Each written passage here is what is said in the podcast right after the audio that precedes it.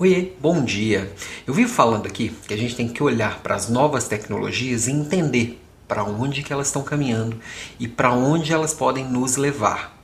Mas eu pessoalmente aqui não tenho, por exemplo, minha conta no TikTok ainda. Eu não tenho, eu não uso tanto as assistentes virtuais. Eu até tenho aqui a Bixby, a Alexa, o Google Assistente, brinco aqui com eles, tentando entender como eles funcionam. Estou de olho em como que o mundo está caminhando nesse sentido. A Alexa promovendo aí bastante as suas skills, né? É, fazendo concursos para as pessoas criarem habilidades para elas. É, eu ainda não uso tanto, não achei ainda tanta funcionalidade que que me traga aqui realmente benefícios, mas eu estou de olho e tentando entender. E acho que o dia que ela conseguir me entender melhor, eu vou interagir um pouco mais com ela. E o TikTok é a mesma coisa.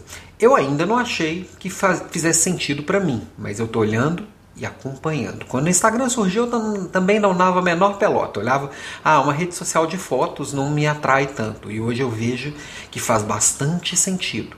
No TikTok, por exemplo, eu já vejo gente criando conteúdo. E aí eu paro para pensar, se antes o desafio era eu reduzir uma palestra minha de uma hora e meia para 20 minutos, que parecia impossível. Agora, os 20 minutos, eu já trago para vocês aqui todo dia conteúdos de 2 minutos. O TikTok vai me obrigar a transformar isso em 15 segundos. Como? Ainda não sei, mas eu estou olhando gente que está fazendo isso de uma forma até legal. Mas é uma dica. O quanto a gente está caminhando para um mundo que a atenção ela é muito mais rápida. A gente precisa dar o nosso recado de uma forma fluida, objetiva e direta.